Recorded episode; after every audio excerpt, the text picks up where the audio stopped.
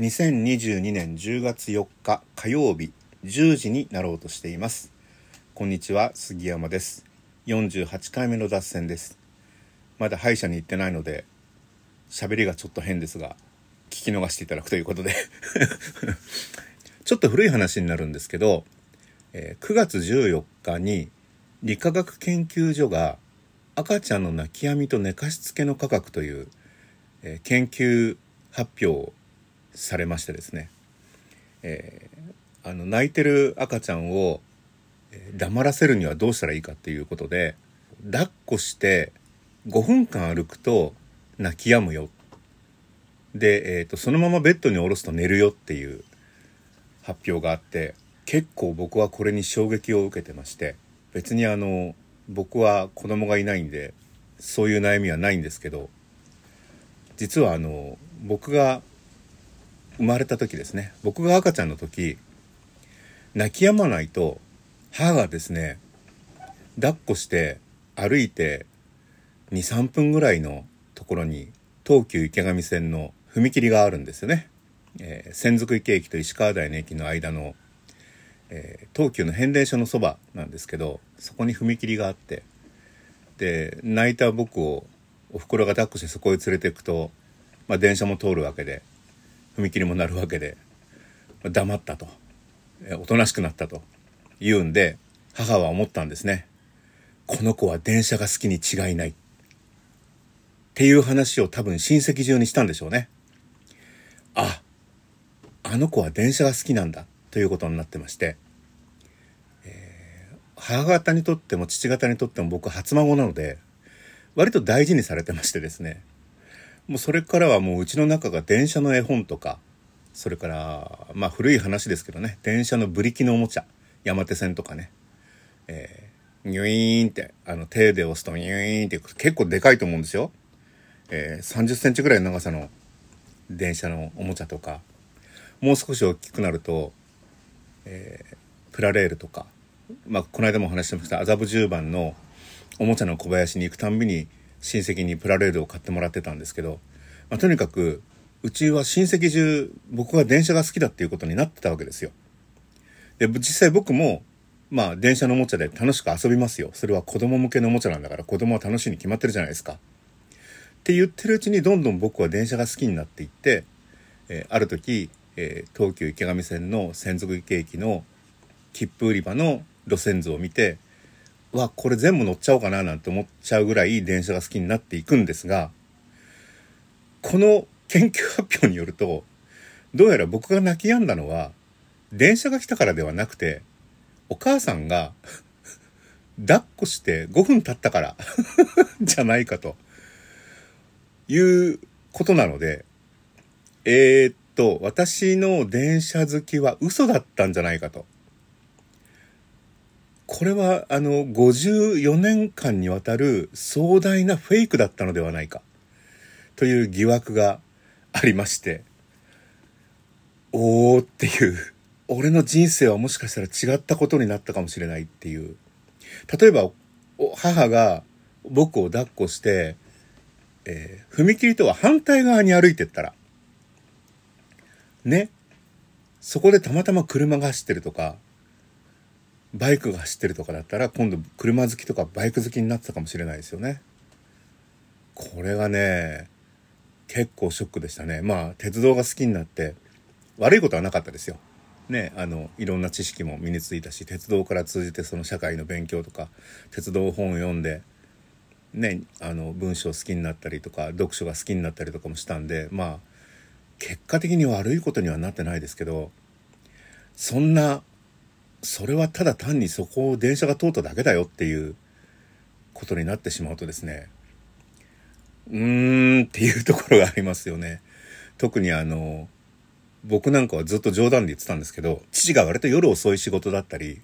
海外出張の多い仕事だったので実は僕はあの池上線の緑の電車をお父さんだと思ってたんじゃないかっていう話もしまして、えー鳥の小鳥の刷り込みじゃないかっていう感じもあったんですけどまあそういう前提が全部崩れるというですね。まあ結構ショックなお話でございまして。ショックなお話といえば、えーこれもちょっと前の話なんですけどある記事をネットで書いてアップしてもらったらですね、えー、すぐ、えー、何人かの読者さんから「杉山さん計算間違えてますよ」っていう連絡をいただいていてでも僕算数すごく苦手なんで僕数字上げたらあの結構編集者さん気をつけてほしいんですけどって他力本願なんですけど、まあ、確かに間違ってたんであこれ急いで直さなきゃと思って、えー、編集部にメールを書いていたら編集部からのメールが来て、えー、杉山さんあるツイッターユーザーさんがあの記事のここは間違ってるんじゃないかと言ってるんですけど確認してもらえませんかってそのツイッターの、えー、ツイートの URL をメールに貼って送ってくれたんですけどでまあ多分同じことだろうなと思ったんですよね。なんだけどまあ一応確認別のことかもしれないから確認しようと思ってその URL をクリックしたらなんとブロックされてまして おおっていう俺この人になんか恨み買ってんのかなとかねなんかこの人に悪いことしたような気がしないしこの人の気に障るようなツイートしてたような記憶もしないしましてやツイッターで絡んだこともないしあまあそういうこともあんのかなと思ってででも一応ほらあの編集部からは確認してくださいって言われたから確認しなきゃいけないじゃないですか。でどうするかっていうとツイッターってブロックしてもログアウトしてアカウントフリーになれば見られるんですよ。だから、あの、まあ、これツイッターユーザーさん勘違いしてるかもしれないですけど、あの、ストーカーっぽくツイートしてくる人に対してブロックしても、アカウントはず、ログアウトすれば見られるから、あんまりそういうのやらない方がいいですよ、ブロックしてもあんまり意味ないですよとは言いたいんですけど、まあ、でもとりあえず、えー、ログアウトして見に行こうと思ったんですが、うん、待てよと思って あの、僕ツイッターのアカウント実は3つ持ってまして、1つは本名でやってるやつ。もう一つは、あの、記者旅のしおりっていうブログの更新情報だけを流す。だから、フォロワーはそんなにいないんですけど、フォロワー1人だけかな僕だけになってるのと、えー、全く僕のと関係ない第3のアカウントがあって、それは何をしてるかというと、主に、えー、エッチなネタを追っかけてるアカウントです。あの、風俗店さんとか エロネタばっかりツイートしてる人とか、えー、それから風俗嬢さんとか そういう、まあ、エッチな絵があの写真をいっぱい投稿してる人とか、そういうのを専門にフォローしてるアカウントがあって、えー、それで見に来た。そこのアカウントにあの切り替えて見に行ったらまあさすがにその人はそこまでブロックしてないですよねだから見れるんですけど、まあ、で書いてある内容についてはまあ、あの、読者さんから指摘された、フォロワーさんから指摘されたのと一緒なので、あ、なんだ、同じことかと思ったんですけど、どうもなんかその、ブロックしておいて、記事が間違ってるぜってツイートしてるのは、なんか陰口っぽくて気に入らないんですよね。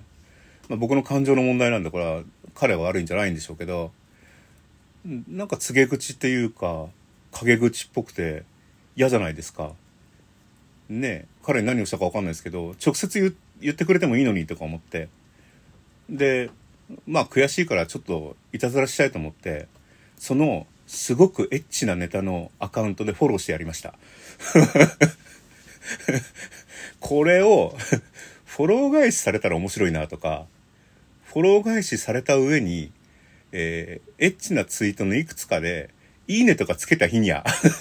お前、こんな性癖あったのか？みたいなことがわかるので すごい面白いなと思って、逆に結構今すごくワクワクした気持ちで、早くフォローしてくんないかなとか、まああれ以来見に行ってないんですけど、早くフォローしてくんないとか、くんないかなとか、早く俺の、いろんなジャンルのツイートをしてるので、